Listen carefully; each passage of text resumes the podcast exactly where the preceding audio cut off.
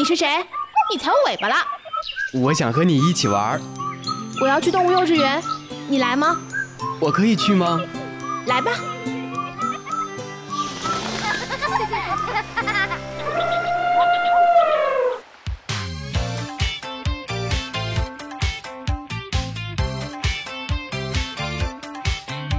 原始电音，疯狂脑洞，纯真八卦。Hello，听众朋友们，大家好，欢迎收听本期的动物幼稚园，我是阿款。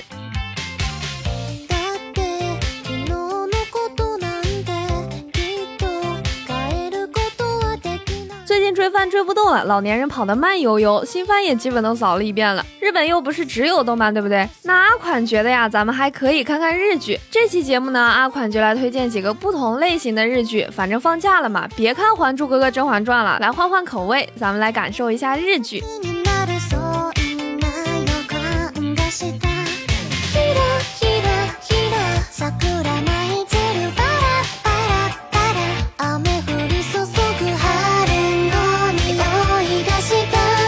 首先来推荐一部治愈系的，这部片子呢叫《面包和汤和猫咪好天气》。你看这个名字，不是有这么一句话吗？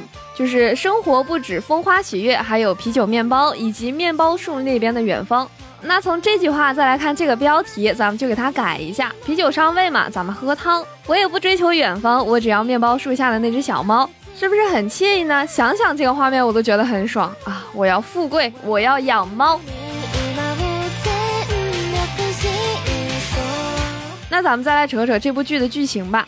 母亲的意外去世呢，就让在出版社工作的亚纪子开始思考自己的人生。正好这个时候又遇到了公司莫名的人事调动，哎，你看人点儿背的时候，真的是什么不好的事情就都堆上来了。于是呢，亚纪子就辞掉了编辑的工作，开始享受不同于以往的闲暇生活。母亲去世的时候呢，还留下了一间名声很好的食堂。住宅周边的商店街还聚集着一群友善的邻居。亚纪子还在路边邂逅了一只流浪猫。这些点滴的事情聚集在一起，就让亚纪子决定继承母亲留下的食堂，从自己擅长的事情做起，就成了亚纪子这个时候唯一的想法。于是亚纪子就重新装修了老店，成了提供面包和汤的食堂。亚纪子和新招的特别高大的一个女店员就开始了新的生活旅程。而这段旅程中啊，有面包，有汤，有猫咪，有商店街的好邻居和各色的顾客，还有暖洋洋的好天气。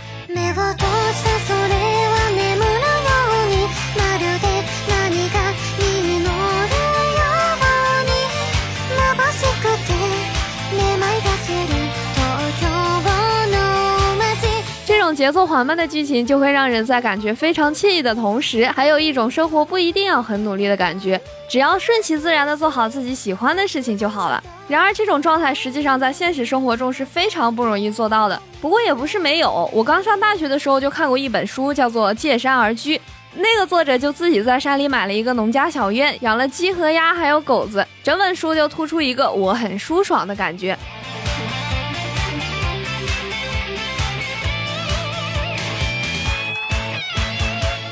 或许我们平时生活的太用力了，或者太无力了，就唯独没有到刚刚好的那种状态，不会有用力过猛后的疲惫，也没有无力的颓废，一切都是刚刚好。也有一种向往的生活里的那种感觉，光很温柔，风也很温柔，每天只是打扫干净屋子，擦干净桌椅，准备好食材，就等一手有缘的客人进门吃饭。就像《面包和汤和猫咪好天气》这部剧来说，虽然只是很简单的三明治，但是面包有三种，馅料有两种，汤每天不同。有限的选择既不会为难到有选择困难症的客人，又能满足大家基础的要求，一切都是刚刚好。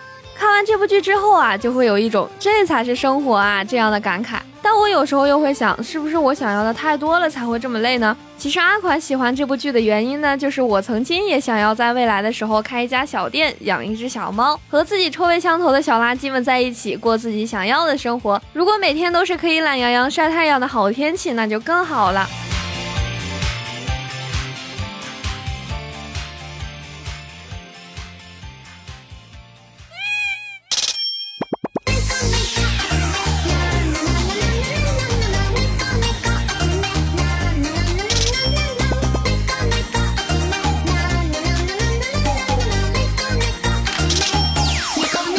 偶像爱情类的剧呢，就推荐《请和这个没用的我谈恋爱》。三十岁的柴田美和子，自从半年前公司倒闭后，就一直处于待业的状态。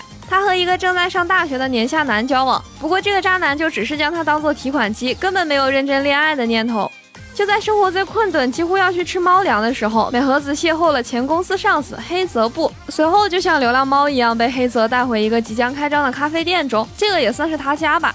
黑泽虽然高大帅气，却拥有能把人骂断气的毒舌。美和子战战兢兢的尾声期间，同时也不忘尽快找到工作，摆脱抖 S 前上司的阴影。在这期间呢，他了解到了黑泽鲜为人知的过去，而期待已久的桃花期也悄悄的降临啦。哦，对，这部剧呢是根据一个漫画改编的。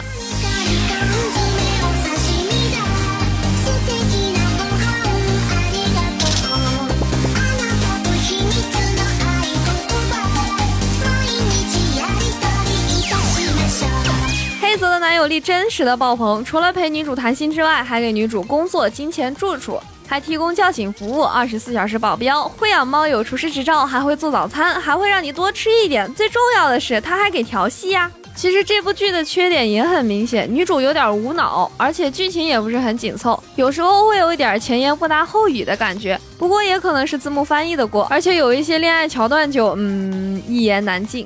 女主摔跤摔了两次，分别遇到了男一和男二。换成我，我摔一跤地都能砸出个坑，遇见谁谁都能扭头就走。但是这部剧瑕不掩瑜，你看我成语用的溜不溜？相当有文化。为什么说瑕不掩瑜呢？因为有颜值啊。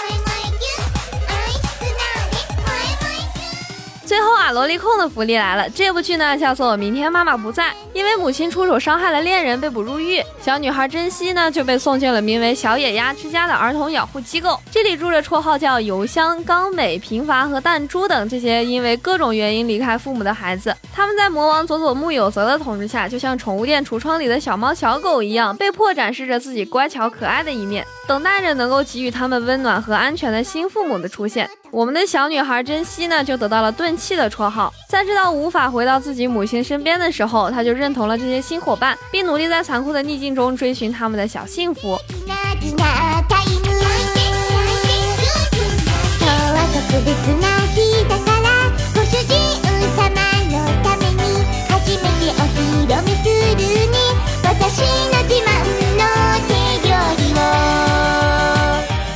这部剧呢，感觉孤儿院里的孩子们就像是宠物店里等待出售的小猫小狗，你要学会讨人喜欢，才会有人愿意买你。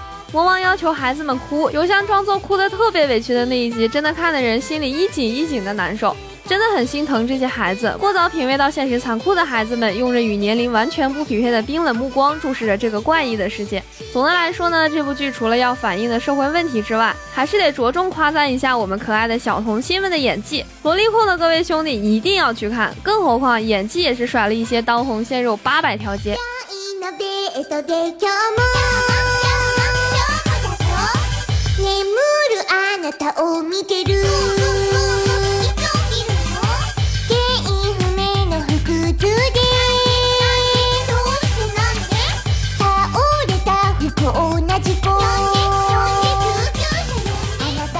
其实就阿款个人而言啊，喜欢这些日剧还有一个原因，就是因为我是单身狗啊。闲下来的时候有一个不用集中全部注意力的日剧，有一个一直在唠家常的日剧，就好像有个人在陪伴我一样。看完了呢，就觉得生活其实挺美好的，也就没那么孤单了。很多日剧的主角都是单身来着，这也是为什么这些日剧里出现个小动物阿猫阿狗的，就会让人感觉心里暖暖的。孤独的人才需要宠物的陪伴嘛。感觉做完了这期节目，我想要供一只猫主子的心就更加的迫切了呢。